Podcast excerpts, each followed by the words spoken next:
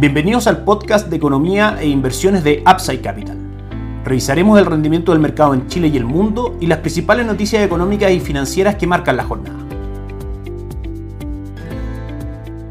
Muy buenos días, ¿cómo están ustedes? Viernes 26 de mayo de 2023, soy Ramiro Galeano, fundador de Upside Capital. Les doy la bienvenida a otra edición más de mercados en Upside Capital. Las noticias más importantes de la semana para el mercado local fueron dos. En primera instancia, la publicación del informe de estabilidad financiera, donde a grandes rasgos las principales conclusiones son que han caído las solicitudes de créditos hipotecarios y de consumo y que en general la actividad económica en Chile se ve algo disminuida, lo que desde el punto de vista de estrategias de inversión va en línea con lo que hemos planteado. Finalmente, una menor actividad económica, menor presión inflacionaria y con eso caídas de tasa de política monetaria durante el año. La segunda noticia, que también ha sido bastante importante y ha sido muy analizada por el mercado durante esta semana, fue el anuncio por parte del el Banco Central de un requerimiento a los bancos de la plaza local de capital contracíclico, exigiendo un 0.5% de capital adicional de sus activos ponderados por riesgo en un año. Esto básicamente va de la mano con aumentar la capitalización de los bancos y si bien es una medida bastante sana que busca fortalecer a la banca y que por lo tanto actúa a favor de la calidad del mercado del crédito, indirectamente podría ser una herramienta que al Banco Central ayude en la lucha contra la inflación. Finalmente, mayores requerimientos de capital podrían tener un efecto contractivo en el mercado del crédito en el corto plazo claramente frente a un menor crédito y menor liquidez en el mercado y por supuesto que en la actividad económica el consumo etcétera tienden a bajar y eso hace que también los precios tiendan a tener una corrección más a la baja que al alza en la economía local es decir menor inflación que cumple con lo que decíamos anteriormente un incentivo para que el Banco Central disminuya su tasa de política monetaria y finalmente caigan también las tasas de descuento en el mercado lo que provocará claramente que el valor de las acciones y de los bonos especialmente de la renta fija local tienda a subir. Eso es parte de nuestra recomendación de inversión que se basa en dos tipos de fondos. El primero es Itaú Dinámico, que durante el año presenta un retorno por sobre el 3%, durante el año 2022 tuvo un retorno del 12%, superando el devengo de los depósitos a plazo y también a través de las carteras de conservación de capital de Principal, que ya a un plazo de 6 meses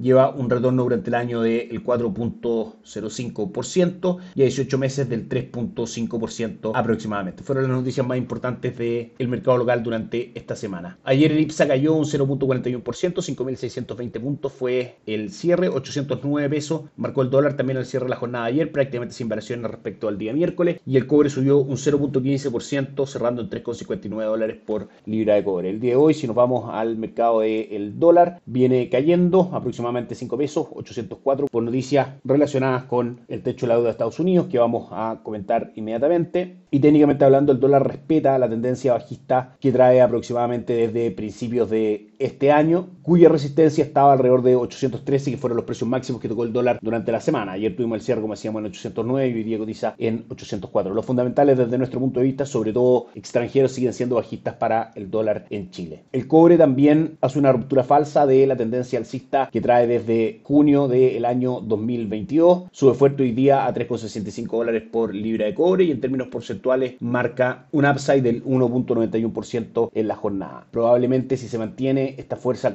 compradora, el próximo objetivo del mercado del cobre debería estar alrededor de los 3,77 dólares por libra de cobre. En la bolsa local, que mantiene durante el año un retorno del 6.81% y un retorno durante las últimas 52 semanas del 6.66%, a esta hora en nuestras pantallas cotiza con una leve pérdida del 0.04%. Las acciones más transadas son Sokimich P, que cae un 0.18%, Itaú, que cae un 0.33% y Quiñenco, que sube un 0.91%. Nuestra recomendación de inversión, Itaú Tobesca Chile Equity, marca durante los últimos 12 meses, un retorno del 19.12%, superando por bastante el retorno del IPSA del 6.66%. Alternativa, por supuesto, que nuestros clientes tienen a disposición a través de la intermediación de instrumentos de inversión de Upside Capital. Si nos vamos a los índices bursátiles de Estados Unidos, el Dow Jones ayer marcó caídas del 0.11%, 0.88% de retorno positivo, marcó ayer el S&P 500 y Nasdaq arriba un 1.71%. En general, una buena jornada para Wall Street. Las principales noticias entre entre lunes y jueves, las pasamos a revisar inmediatamente. El día martes tuvimos caídas en el PMI manufacturero de Alemania y también del Reino Unido, donde si analizamos este dato consolidado en distintas economías del mundo, podemos ver como conclusión que en general la actividad manufacturera está en sector de contracción y la actividad de servicios